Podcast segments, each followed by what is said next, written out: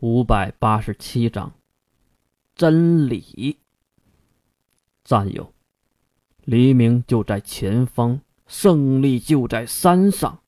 我们不会惧怕他们的刀枪炮火，我们会用自己的生命铺成勇敢的道路，让人民通往真理的大路。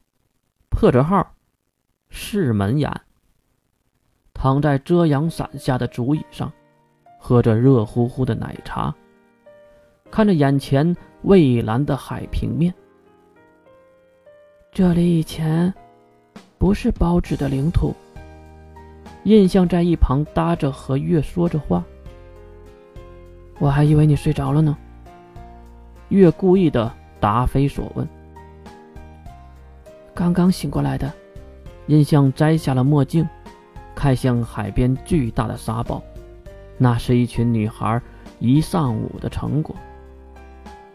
以前这里也不是人类的领土。也对。简单的对话结束，两人又陷入了沉默。真的不知道这个话题会聊到哪里去。来，我要小智，来玩排球啊，沙滩排球。这时，天下竟然抽动了嘴角来邀请着月。话说你这个是什么表情？不愿意我去就直说啊，为什么还过来邀请我？天下马上捏紧了拳头。我要不是猜拳输了，你以为我会来邀请你啊？啊！愣了一下的月，还是跟天下走向了不知道什么时候搭起来的围栏。不过走过一看，你妈这不是付晓的审判吗？怎么就变成栏杆和球网了？哎，魔兽要是知道付晓把审判这么用，一定会咬断你的骨头的。听着月的吐槽，付晓也是走了过来。想睡觉，晚上再睡。来，让他们试一试我们世界的沙滩排球。话说，我也不是你们世界的呀。啊对，啊设定上是对啊，啊对了，规则你说了吗？付晓点了点头。月在看向那一群血气方刚的男性们，还有师门、水兵、铁拳、天下，甚至童胖子和九刀都在。哎，九刀什么时候来的？九刀听到了月在问，也是连忙走了过来。前一段时间，真的抱歉了，非常的抱歉。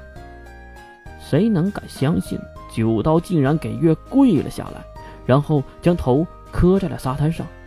事情都过去了，我也听说了大炮和露露的事儿，我很难过。我与潘多拉势不两立。付晓在一旁拍着月的肩膀：“放心好了，我们会为大炮他们报仇的。”所以九刀。你起来吧。月和付晓将九刀扶了起来。现在是开心的时刻，就把那些嗯不好的事儿抛到脑后吧。我们为了生活而活，并不是为了仇恨和战争。所以九刀，至少现在也来享受一下假日吧。哈，好吧。九刀露出了笑容。约这时动了一个念头，可能是在想，当时没杀他是对的。那么，我们定一个规则吧。什么规则呀？四周的人都走了过来。我们一对一的方式对战，每一个人和所有的人都打一次，然后看输的次数，谁输的最多呢，就必须听从赢最多的那一个人任何一个命令，如何？啊？任何的吗？不错，如何呀？天下马上露出了笑容。哼，好啊，我好喜欢这个规则。只见天下看向世门，世门也瞪向了天下。月哲靠向付晓询问情况：他们两个怎么了？啊，刚才拆拳的时候，世门故意的作弊，才赢了天下，所以才耿耿于怀吧。月抽动了一下嘴角，有些无奈。啊。小孩子嘛，他们两个这时，这边的比赛已经开始了前奏，那就是抽签。来来来，抽签啊，看看谁先来。然后就是不可以使用任何能力的沙滩排球开始了。几轮下来，月发现一个非常大的问题，那就是自己非常的吃亏啊。眼前这几个家伙，就算不使用能力，那个顶个都是身强体壮的，而自己完全变成了弱势群体呀。还有就是童胖子那个能力是被动能力啊，喂，无法关闭的喂。天下胜利，吴越战败。月无力的跪在沙滩上，我抗议，这个规则对我来说太不友好了。哎，抱歉。抗议无效，世门笑嘻嘻地看着月，水兵则是走了过来，对月伸出了手。要不要我故意输给你？